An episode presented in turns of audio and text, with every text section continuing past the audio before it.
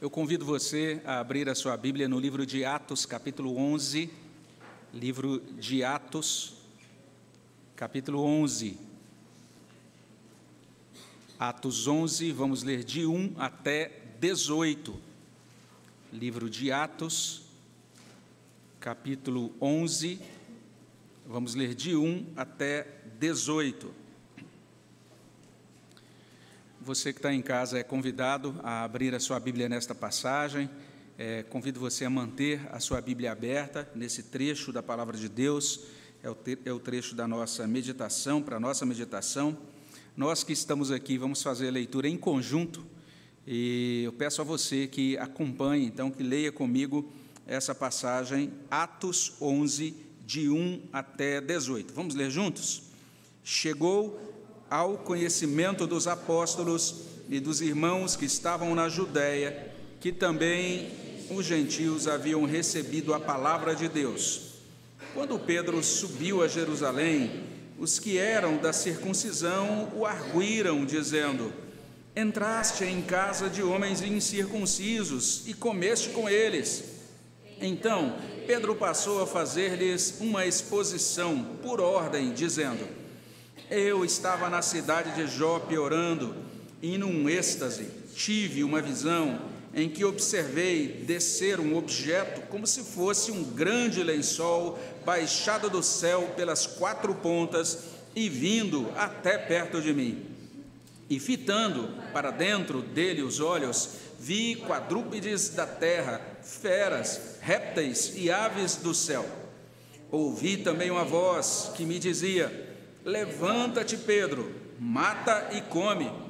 Ao que eu respondi: De modo nenhum, Senhor, porque jamais entrou em minha boca qualquer coisa comum ou imunda. Segunda vez falou a voz do céu: Ao que Deus purificou, não consideres comum. Isto sucedeu por três vezes, e de novo tudo se recolheu para o céu. E eis que na mesma hora pararam junto da casa em que estávamos três homens enviados de Cesareia para se encontrarem comigo. Então o Espírito me disse que eu fosse com eles sem hesitar. Foram comigo também estes seis irmãos e entramos na casa daquele homem.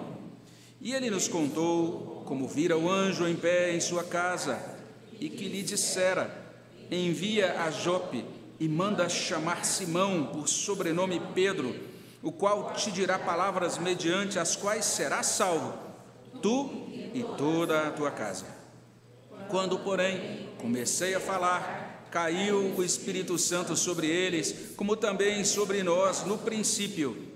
Então me lembrei da palavra do Senhor quando disse: João, na verdade, batizou com água, mas vós sereis batizados com o Espírito Santo. Pois, se Deus lhes concedeu o mesmo dom que a nós nos outorgou quando cremos no Senhor Jesus, quem era eu para que pudesse resistir a Deus? E ouvindo eles estas coisas, apaziguaram-se e glorificaram a Deus, dizendo: Logo, também aos gentios foi por Deus concedido o arrependimento para a vida. Vamos orar mais uma vez? Obrigado, Senhor, pela tua palavra. Agradecemos pelo modo como o Senhor tem operado dentro da história da salvação, tudo aquilo que o Senhor realizou e que consta registrado aqui nesse livro tão precioso. Pedimos que teu Espírito nos ajude nesta hora, Senhor.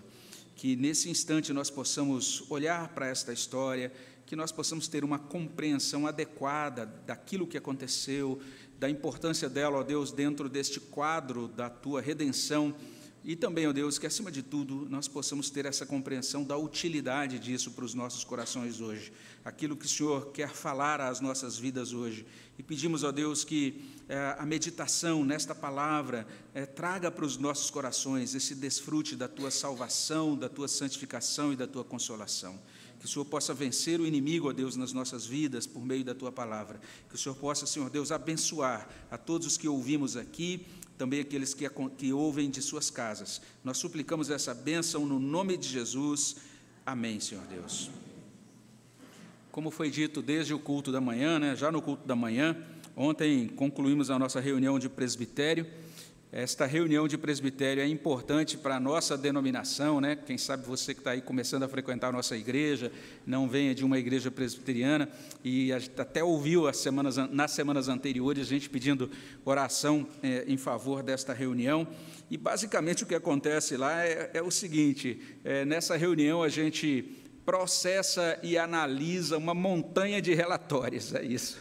Então não tem nada de empolgante assim acontecendo por lá, mas é simplesmente a gente olhando para os relatórios que chegam de todas as igrejas presbiterianas da nossa região, e a gente pode não gostar muito, né, vamos dizer assim, desse aspecto mais organizacional, focado em fazer, discutir relatórios, mas é possível a gente dizer o seguinte, que aqui em Atos, capítulo 11, de 1 até 18, Pedro está apresentando um relatório para os líderes da igreja em Jerusalém ele percebe que é necessário relatar, informar aquilo que aconteceu, especialmente na última parte da sua viagem, né, quando ele visitou a cidade de Cesareia Marítima, especialmente quando ele foi até a casa de um homem estrangeiro, um romano chamado Cornélio, é, um centurião romano, e é interessante o que acontece nesse relato, se você é, não é, ouviu os sermões anteriores ou não leu é, aquilo que precede aqui em Atos, peço a você que leia, chegue na sua casa depois, dê uma boa lida a partir de Atos 9 e 32, para você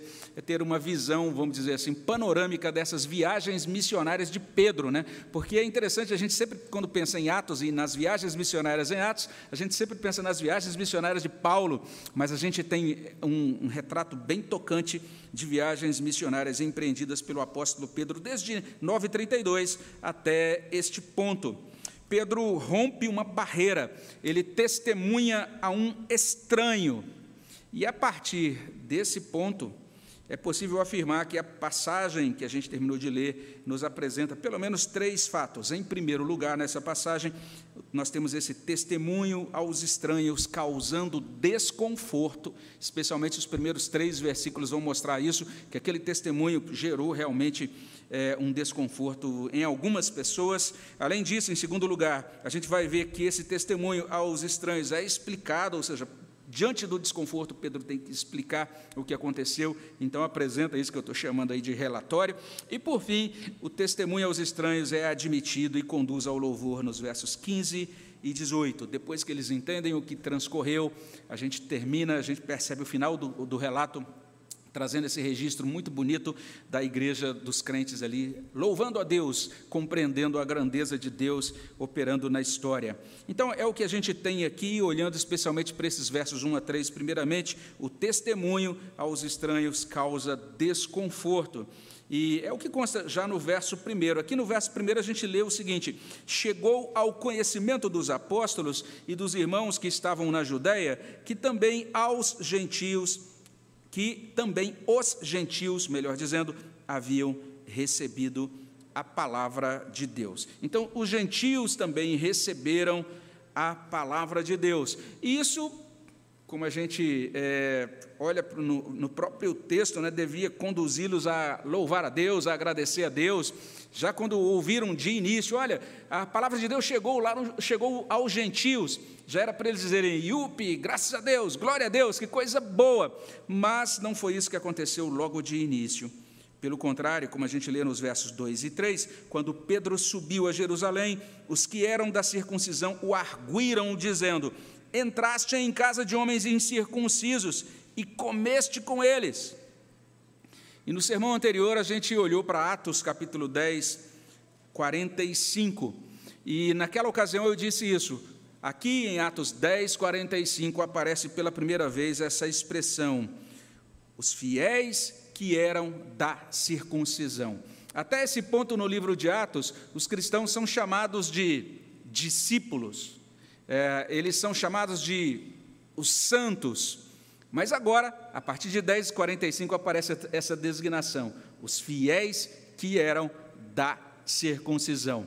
Olha só que interessante. E o texto de Atos não identifica quem eram essas pessoas, não diz o nome delas. Em 10:45, a gente é, descobre aqui no capítulo 11, verso 12, que eram seis irmãos que acompanharam Pedro na viagem até a cidade de Cesareia. É, não sabemos quem eles eram, mas a gente pode presumir né, que eles eram líderes pastorais, porque se a gente olha no finalzinho, no verso 48 do capítulo 10, Pedro deu uma instrução para eles e eles batizaram os da casa de Cornélio. Então, o fato deles serem, vamos dizer assim, agentes do batismo, né, serem batizadores, né, batizarem os novos convertidos de Cornélio, indica que talvez tivessem uma liderança pastoral. O fato deles chegarem em Jerusalém e já se reportarem aos líderes de Jerusalém também indica que eles eram é, pessoas talvez de certa influência ou de posição de liderança. E agora aqui em Atos 11, 2, aparece de novo, os que eram da circuncisão. Quando Pedro subiu a Jerusalém, os que eram da circuncisão o arguíram, dizendo, entraste em casa de homens incircuncisos e comeste com eles, ou seja, aqueles da circuncisão que estavam viajando com Pedro, quando chegaram em Jerusalém, procuraram os seus pares, né, e contaram, olha, o que aconteceu lá foi isso, isso, isso, a gente entrou na casa de um pagão romano, e, e contaram os, alguns detalhes do que aconteceu, e a partir desse ponto a gente percebe é, que é, gerou-se um desconforto, ou foi gerado um desconforto. Não é?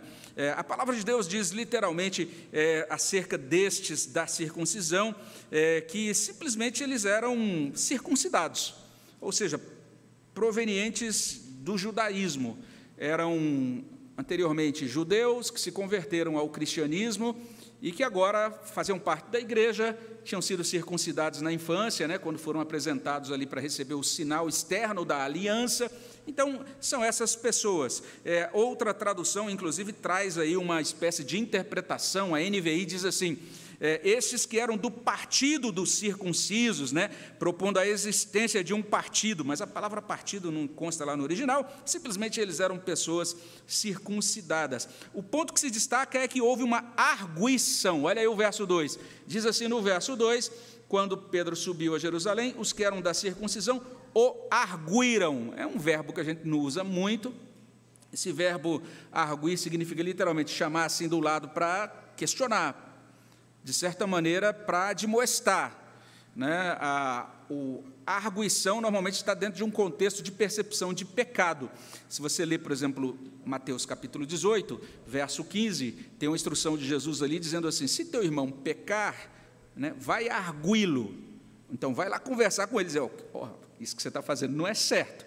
Então, a ideia aqui é a mesma. Eles chamam Pedro de lado e fazem essa arguição. É, essa é uma palavra que, é, inclusive, é traduzida na revista e corrigida. Se você tem a revista corrigida, vai dizer o seguinte: que aqueles irmãos da circuncisão disputavam com Pedro. Nosso, nossa tradução traz o verbo arguia, a revista e corrigida traz o verbo disputar. A, a, a, nova versão internacional traz o verbo criticar. Diz que esses que eram da circuncisão criticavam a Pedro. E a tradução de Frederico Lourenço traz: esses que eram da circuncisão censuravam-no. Essa é a ideia. Ou seja, o testemunho aos estranhos causou desconforto nesses irmãos, que, como eu disse, eram cristãos, mas ao mesmo tempo de procedência israelita, eh, eles tinham sido apresentados desde cedo para receber o sinal externo da aliança do povo de Deus que eh, antes de Jesus Cristo instituir o batismo, o sinal dessa aliança era a circuncisão. A razão do desconforto aparece muito clara aí no verso 3, né? ou seja, Pedro entrou na casa de um homem que não, que não pertencia à linhagem judaica, ah, Pedro entrou na casa então desse incircunciso e comeu com ele. Essa, esse é o motivo do desconforto. Antes da gente prosseguir, a gente tem que perceber, né, tem que constatar que esses irmãos de Jerusalém ficaram desconfortáveis com isso, mas Pedro também ficou desconfortável com isso lá atrás. Se a gente olha especialmente para 10, 28, Pedro diz na casa de Cornélio: ele diz, Olha, Cornélio, é proibido para alguém né, da minha nação, da minha linhagem, é, estar visitando um, um, estrangeiro, uma pessoa de, outra, de outro povo. E Pedro também ficou tão desconfortável que Deus teve que dar a ele uma visão e etc., que ele vai é, contar como isso se deu aqui. Mas é o primeiro dado que a gente tem, então, é, nesta narrativa, o relato deste testemunho causou desconforto aos líderes da igreja em Jerusalém. E quando a gente olha adiante, a gente vai verificar que, em razão desse desconforto, em razão dessa arguição que foi levantada, é, nós temos aí o testemunho aos estranhos sendo explicado. Então, o segundo fato, o segundo dado do texto é que o testemunho aos estranhos é explicado no verso 4. Né? Então, Pedro passou a fazer-lhes uma exposição por ordem, dizendo, e ele prossegue a partir do verso 5 até o 10. Eu estava na cidade de Jope orando, e num êxtase tive uma visão em que observei descer um objeto como se fosse um grande lençol baixado do céu pelas quatro pontas, vindo até perto de mim. E fitando para dentro dele os olhos, vi quadrúpedes da terra, feras, répteis e aves do céu. Ouvi também uma voz que me dizia: Levanta-te, Pedro, mata e come. Ao que eu respondi: De modo nenhum, Senhor, porque jamais entrou em minha boca qualquer coisa comum ou imunda. Segunda vez falou a voz do céu: Ao que Deus purificou, não consideres comum. Isto sucedeu por três vezes, e de novo, tudo se recolheu para o céu. Ou seja, um relatório. Ele relatou, disse tudo o que tinha acontecido com ele anteriormente. Ele traz um relato fiel do que aconteceu, e a gente pode conferir isso lá em Atos 10, de 9 a 16, e a exposição dele prossegue a partir do verso 11, e eis que na mesma hora pararam junto da casa em que estávamos três homens enviados de Cesareia para se encontrarem comigo, então o Espírito me disse que eu fosse com eles, sem hesitar, foram comigo também estes seis irmãos. Entramos na casa daquele homem. Ele nos contou como vira o anjo em pé em sua casa e que lhe dissera: Envia a Jope e manda chamar Simão, por sobrenome Pedro, o qual te dirá palavras mediante as quais será salvo tu e toda a tua casa. E aqui é digna de atenção a humildade de Pedro, a paciência de Pedro. Porque imagine só, ele era um dos doze, um dos apóstolos, né? Saiu para empreender algumas visitas. Saiu de Jerusalém, foi para Lida. Lá em Lida, Deus usou poderosamente a vida né, de Pedro. Um homem foi curado. Depois saiu de Lida, foi para Jope. Em Jope, Pedro ressuscitou uma pessoa. Depois, ali de Jope, foi para Cesareia. E lá em Cesareia, então, aconteceu a evangelização da família de Cornélio. Pedro podia dizer: Olha, irmãos, por favor, estou cansado de viagem, terminei de realizar a obra de Deus, vocês estão agora aqui criando caso comigo, né? Porque eu entrei na casa de Cornélio. Ah, me poupem, eu não tenho que dar satisfações a você, sou o ungido do Senhor, calai-vos, ó judaizantes, sei lá, falar, ele podia falar alguma coisa assim, ele tinha autoridade para falar, inclusive isso, mas ele ouve a arguição e ele entende que ele tem que prestar contas para outros irmãos. Que coisa bonita, gente. É por isso que a gente é presbiteriano, né?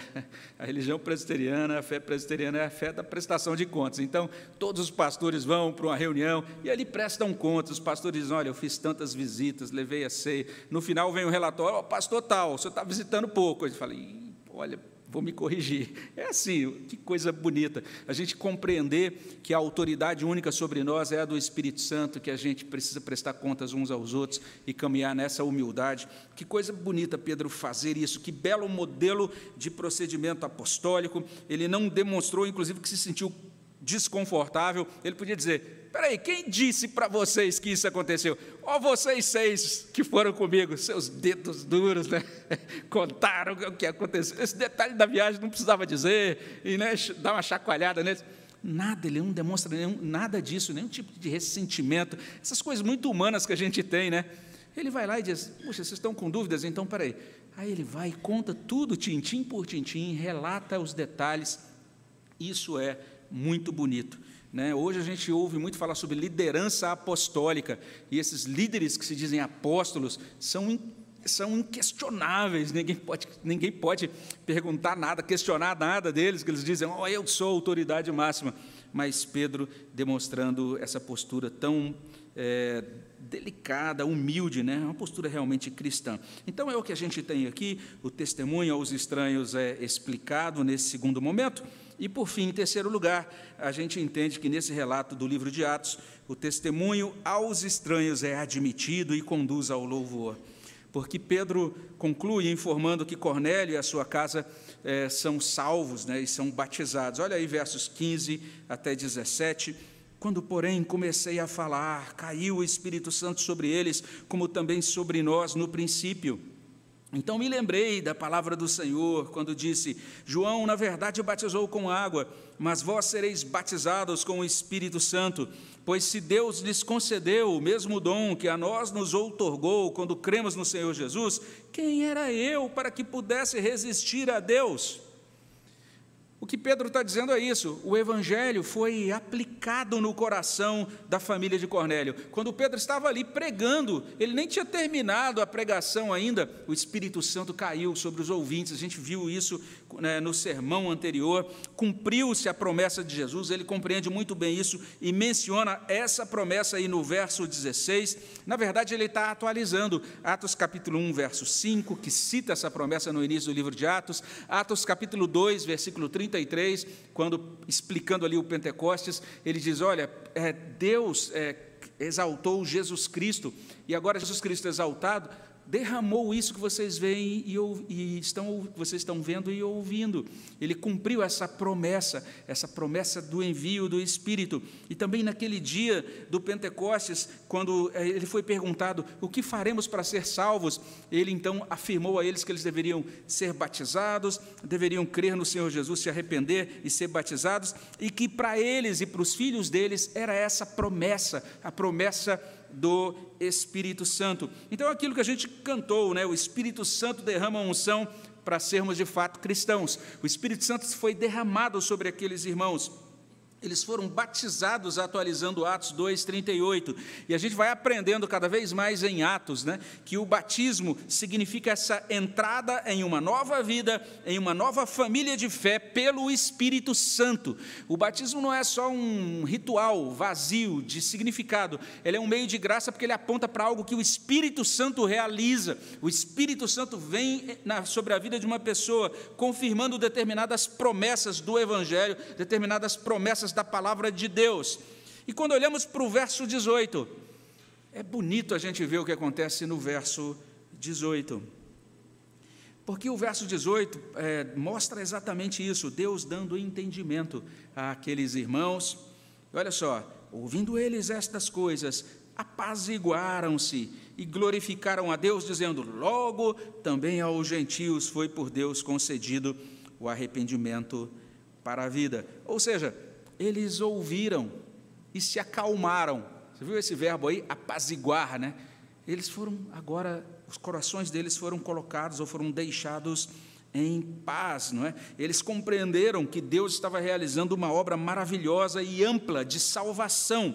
Esse entendimento da obra de Deus no evangelho mudou os ânimos e os corações deles. E se antes eles estavam desconfortáveis lá no início do capítulo, inclusive esse desconforto conduzindo aqueles irmãos a confrontar, agora eles estão apaziguados, ou seja, eles estão sossegados e dos seus lábios, que antes brotava né, a contestação, agora dos lábios deles brota o louvor, como segue: eles glorificaram a Deus, é o que diz a palavra aqui no verso 18.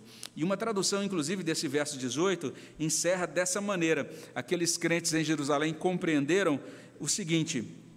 Então também aos gentios Deus deu a mudança para uma vida nova arrependimento para a vida, ele traduz, deu uma mudança para uma vida nova. Resumindo, em Atos 11, de 1 a 18, esse testemunho aos estranhos é admitido. Eles entendem, esse testemunho de Pedro, ele foi autenticado pelo poder do Espírito. O Espírito Santo confirmou a palavra pregada, confirmou esse testemunho. Deus está operando dentro da história. E daí eles se derramam em louvor ao Senhor. Então, dito isso, a gente pode começar a concluir, né, como é do nosso costume, primeiro lembrando né, que, quando olhamos para essa passagem, né, Atos capítulo 1, ou melhor dizendo, Atos capítulo 11, de 1 até 18, a gente encontra aqui o testemunho aos estranhos causando desconforto, em seguida sendo explicado e, por fim, sendo admitido e conduzindo ao louvor. E diante disso a gente pode pensar em algumas aplicações.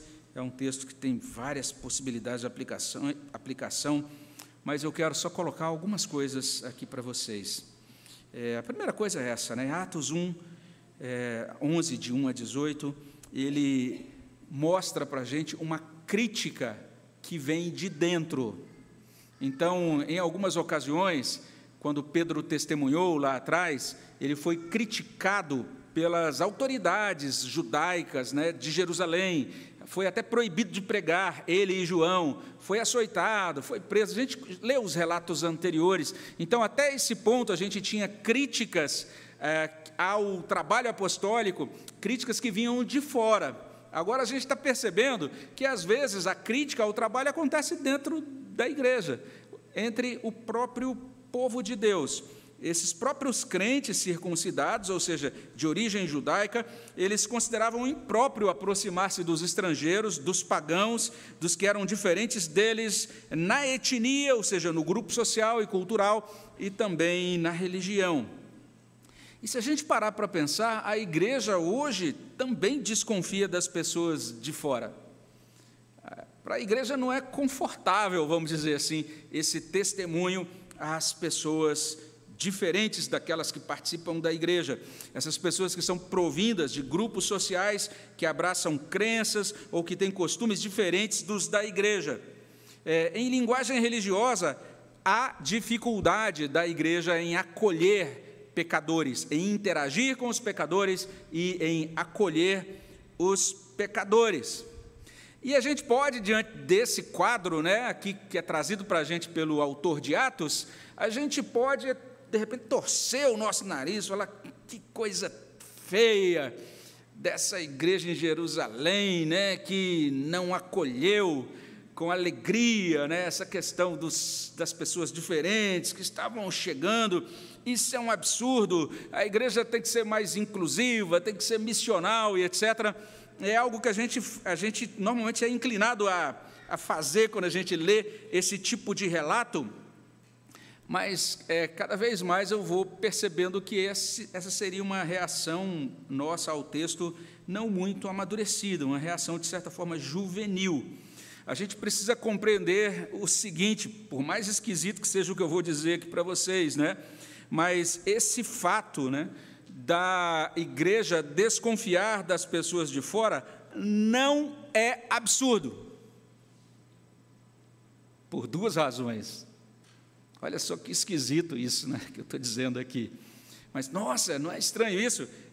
A primeira coisa é a seguinte: observe, Atos está nos mostrando, no capítulo 11, o que é uma igreja de carne e osso, uma igreja real. Isso é a igreja real. Entendam isso. Não apenas Atos está trazendo uma crítica à igreja, está mostrando o que é a igreja. A igreja é isso aqui que a gente encontra em Atos. E o que eu quero dizer com isso? Veja só, é, não é estranho a gente ter dificuldade em lidar com o estranhos, até ficou redundante, né? Por duas razões muito simples. A primeira razão tem a ver com a nossa identidade humana. O que eu quero dizer com isso? O que eu quero dizer é que não é somente a igreja que é assim, a humanidade toda é assim. A gente precisa compreender isso. Eu digo isso porque algumas pessoas dizem, ah, a igreja, nossa, como é preconceituosa. E as pessoas, quando dizem isso, nunca, quem diz isso nunca parou para refletir sobre sua própria humanidade. Esse é o fato. Por natureza, nós nos organizamos em tribos. Por natureza, todos os grupos sociais humanos, seja qual for a religião, se organizam assim, se identificam com crenças e valores. E crenças e valores não são apenas individuais, eles são familiares, eles são sociais. Significa que você que está me ouvindo de casa, ah, você que talvez nem seja evangélico, você vai ter que admitir isso, né? Todos nós, todos nós seres humanos, nos aproximamos daqueles com quem nos identificamos, nos afastamos daqueles é, que não parecem agradáveis, ou com os quais a gente percebe, ah, eu não tenho muita coisa em comum com essa pessoa, ou aquelas pessoas que pensamos ou sentimos que oferecem algum perigo a nós. Então, dificilmente você vai me ver num grupo é, num sábado de manhã, sei lá, num grupo atlético, fazendo um monte de exercícios, ah, ah, ah, dando, gritando palavras de ordem, né, fazendo polichinelo. Eu acho que nem existe a palavra polichinelo, mas nem sei se existe esse exercício. Mas, enfim, não é bem a minha, minha tribo, né, a minha vibe, não é isso. Foi um grupo, sei lá, lendo um livro, discutindo outra coisa, sei lá, alguma coisa assim mais de nerd, né, que tem uma xicrona de café grande, eu acho que vou me identificar mais com esse segundo grupo. Isso faz parte da nossa humanidade, isso é assim. Nós fazemos partes, partes de turmas ou de redes, ajuntando-nos com aqueles que, ah, com quem nós dizemos nós, e nos contrapondo aos outros, a quem chamamos de eles. E isso acontece não apenas na igreja. Isso configura partidos políticos, ideologias de direita ou de esquerda. Isso é, mostra que o ser humano ele funciona assim. À medida em que ele vai caminhando nessa vida, ele vai distinguindo, separando, especificando, ou seja, ele vai procurando o segundo a espécie dele. É assim que o ser humano funciona. Então, quando a gente diz, ah, essa é a igreja de Atos, que igreja vilã. Não, gente, era uma igreja humana. E todo, toda, todo ajuntamento humano funciona desse jeito, independentemente da etnia, da classe social, da religião abraçada por esse ajuntamento. Atos está trazendo para a gente algo que diz respeito à nossa identidade humana. É muito difícil a gente se aproximar de quem é diferente de nós, alguém que crê diferente, alguém que lê a realidade de modo diferente, alguém que decide diferente, alguém que fala, se comporta diferente é por isso que, mesmo o liberal que critica o conservador e diz: Ah, eu sou em favor da liberdade, da igualdade, da fraternidade, um mundo plural, dialogal, esse liberal não quer conversar com o conservador de jeito nenhum. Ele não está muito afim de ouvir levemente os argumentos do conservador. Ele quer conversar com outros liberais, né? E é isso que acontece nas redes sociais. Conforme você vai seguindo determinadas pessoas, o algoritmo vai colocando você em contato com pessoas que são parecidas com você, que pensam como você, que postam coisas semelhantes a você, que curtem os mesmos conteúdos. É assim que funciona o mundo. A vida é a nossa identidade humana. Mas veja só, a segunda razão pelos quais os cristãos em Atos 11 têm dificuldade em interagir ou acolher os diferentes tem a ver com uma coisa chamada identidade religiosa. E aí a gente não pode se esquecer desse ponto.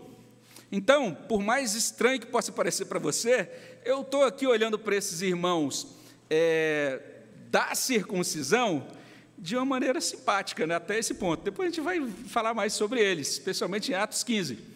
Mas, veja só, eles eram de procedência israelita, da circuncisão. Eles tinham uma identidade religiosa.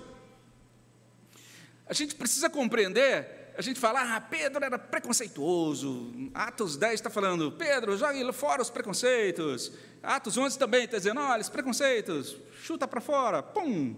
Agora aproxime-se de todas as pessoas diferentes, é fácil e tal. Não. Quem diz isso, quem compreende assim, não compreendeu o Antigo Testamento. Não compreendeu a história bíblica até esse ponto. O que acontece na história bíblica até esse ponto? A gente precisa compreender que o pudor judaico quanto à aproximação e acolhimento dos gentios é a cristalização de uma consciência de Israel de ser o povo da aliança, especialmente depois do exílio babilônico. A gente precisa compreender a história da salvação. Hoje de manhã, por exemplo, o reverendo Robson nos ajudou a compreender que Israel, antes do exílio, não soube administrar corretamente a relação com a cultura pagã.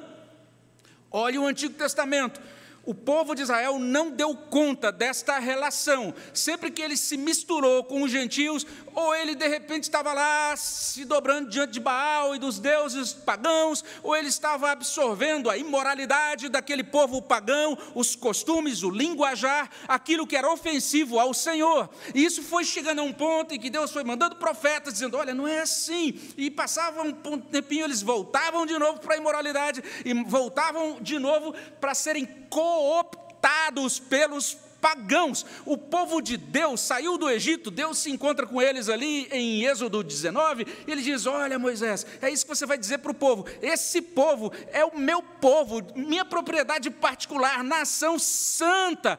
Mas esse povo, toda oportunidade que tem, quando ele encontra uma festinha, está tendo uma rave, uma balada ali na, no acampamento, está monita, uh, eles vão para lá, e quando vem, então se resfestelando no pecado, e dizendo, Baal é um grande Deus, e aí Deus então tem que novamente chamar a atenção deles, até um ponto que enche essa medida, e Deus diz, não tem jeito, e Deus devasta o reino do norte, os assírios devastam o reino do norte. E depois, os babilônios vêm e devastam o reino do sul e levam cativos os judeus para a Babilônia. Então, agora, quando os judeus voltam, depois do exílio, eles estão machucados pela disciplina. Eles entendem, chega de idolatria. Chega da gente viver como os pagãos. A gente tem que construir uma cerca em torno de nós, entendendo que nós somos distintos dos pagãos. Olha só o entendimento, é um entendimento de povo da aliança. Então não é mero preconceito. A você que está ouvindo de casa, né? A gente é tão é, metralhado, vamos dizer assim, influenciado pela cultura contemporânea, que diz: olha, você não aceitar outra pessoa, estranhar os costumes de outra pessoa, é preconceito. Não é. Existem configurações, identidades religiosas. E é isso que a gente precisa compreender aqui. Então, nós temos um povo que tem uma identidade religiosa. E a geração depois do exílio amadureceu a geração depois do exílio entendeu que Deus não se agrada de idolatria. Aquela geração viu que a disciplina de Deus é dolorosa. Ela constatou que para o povo de Deus permanecer povo de Deus, ele não pode se contaminar com os pecados dos povos estrangeiros, chamados de gentios. Esse foi o entendimento. Identidade religiosa. A gente tem que entender que isso é muito diferente de mero preconceito. Israel, repetindo, amadureceu. Israel entendeu que tinha identidade religiosa e, por conseguinte, não tem como distinguir, separar essas coisas. Quando você tem uma identidade religiosa, isso vai formatar em você uma cultura religiosa, tradições religiosas. Então eles entenderam isso. Ó, oh, desculpe, a conversa está boa, tem muito trabalho para fazer, mas agora hoje é sexta, e agora são 17h50. Eu tenho que organizar minha mesa aqui, porque daqui a 10 minutos começa o meu sábado, o meu sabá. Por quê? Porque eu sou judeu. Entendem isso? Isso distinguiu aquele povo dos outros povos. Se Israel não construísse uma cerca em torno de si, demarcando as suas crenças, a sua tradição, a sua cultura, Israel teria se misturado e desaparecido. A igreja atual tem que aprender com isso. Porque a igreja atual corre o risco de olhar para esses judaizantes e dizer: ah, que povo coração duro, né? não quer aceitar a novidade do Evangelho, porque a igreja contemporânea ela aceita novidade com facilidade demais. Se é novidade, parece que está dando certo, upi, graças a Deus, a nova onda do Espírito, por aí vai. Nós temos que aprender com isso, porque a igreja corre o risco de, ao tentar atualizar-se para ganhar relevância, se misturar e tornar-se absolutamente irrelevante. A gente precisa compreender isso. Se a igreja se torna tão aberta, tão acolhedora, se a igreja fica tão à vontade na aproximação, na socialização, no acolhimento das pessoas diferentes, isso pode significar não que a igreja tenha melhorado na prática da missão, e sim que ela se tornou mundana, se tornou igual, sem distinção nenhuma. E quando a igreja se torna mundana, a igreja deixa de ser igreja. Esse é o ponto. É a primeira possibilidade de aplicação. Diferente, eu creio. Mas isso também informa a você, você que está frequentando nossa igreja aqui e começando a ouvir esses sermões evangélicos, quem sabe acompanhando aí da sua casa, né? Isso informa que a fé cristã produz uma distinção mesmo. Produz. É, estabelece um novo nós e um novo eles. Então, há um sentido que eu continuo sendo Misael, filho de João, filho de Roberta, irmão do Irã, do Gerson, da Estelina, da Lourdes, da Jô. Mas existe outro sentido em que eu sou Misael, o cristão, filho de Deus. E agora eu tenho como irmãos a Igreja Presbiteriana de São José do Rio Preto. Essa é a família da fé. E agora eu posso dizer: esses que não pertencem a essa família são eles, e os que pertencem à família da fé são o novo nós. É a configuração de uma nova família. Jesus explicou isso em determinado momento. Chegaram, ó, seu pai, sua mãe, ó, sua, sua, desculpe, sua mãe e seus irmãos estão aí fora te procurando. E Jesus fala: meu, agora minha mãe, meus irmãos, está sendo, estão sendo estabelecidas outras relações. São esses que ouvem a palavra de Deus, que seguem a palavra de Deus. Então é interessante isso. O cristão está sendo formatado agora por crença, valores, comportamentos, é, comportamentos e até padrões que são orientados pelas sagradas escrituras. E agora, como cristãos, a gente interage com os que são diferentes, compreendendo isso, que eles são diferentes, porque nós somos de Jesus. Olha que coisa estranha. Você que está ouvindo aí e que quer ser crente, quer ser membro de igreja, não aceite o Evangelho antes de entender o Evangelho. Ser crente significa ser diferente, sim. Então, eu sou de uma época quando a gente dizia, você quer ser crente? Eu falava, não vou ser crente porque tem que parar de fumar, tem que parar de beber, tem que parar disso, daquilo. E hoje a gente vive uma época que a gente fala, você quer ser crente? Estou dentro. Porque é isso, Deus vai me abençoar, vou ter paz, vou estar na comunidade inclusiva, que vai me abraçar e dizer aqui, hum, que fofinho, e é isso que eu quero, e depois ainda vou ter um passaporte para o céu. Não, ser cristão significa negar-se a si mesmo, tomar a sua cruz e seguir Jesus Cristo. Isso é ser cristão. Você que está começando a ouvir os sermões evangélicos, você precisa compreender isso creia no Senhor Jesus, comece a andar com Ele e com a família dele, amando esse mundo, amando as pessoas como boa criação de Deus, mas certo de que você não pertence mais a esse mundo, que você está caminhando para o céu. Essa é uma percepção da igreja, quando ela diz assim: peraí, quem é esse pessoal que está chegando? Pedro, explica aí.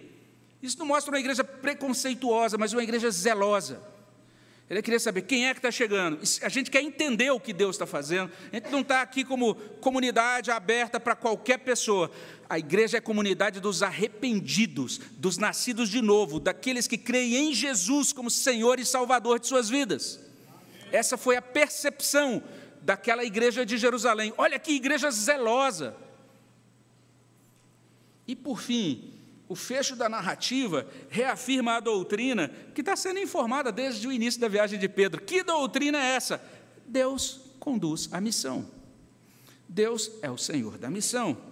Ele conduziu Pedro de Jerusalém a Lida, de Lida até Jope, de Jope até Cesareia, por fim de Cesareia para Jerusalém. E ele fez isso para que os demais apóstolos, para que os principais líderes da igreja soubessem que também aos gentios foi por Deus concedido o arrependimento para a vida. E o resultado da missão conduzida por Deus foi calma e alegria.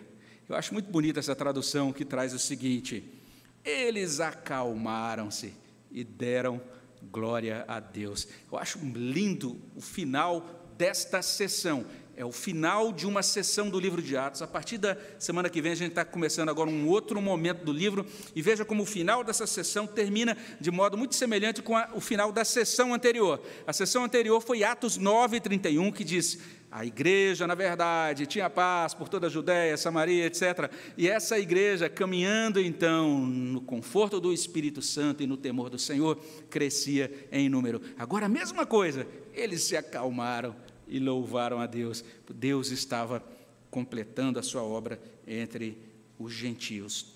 Nós devemos orar para que Deus também nos dê uma bênção semelhante, que possamos caminhar na paz dele, sermos acalmados e consolados por ele e dar glória a ele por sua grande obra de salvação. Vamos orar sobre isso? Senhor, abençoa-nos, derrama a tua graça sobre nós. Ó Deus, ajusta o nosso coração, Senhor Deus, à tua palavra. É o que pedimos no nome de Jesus. Amém, Senhor Deus.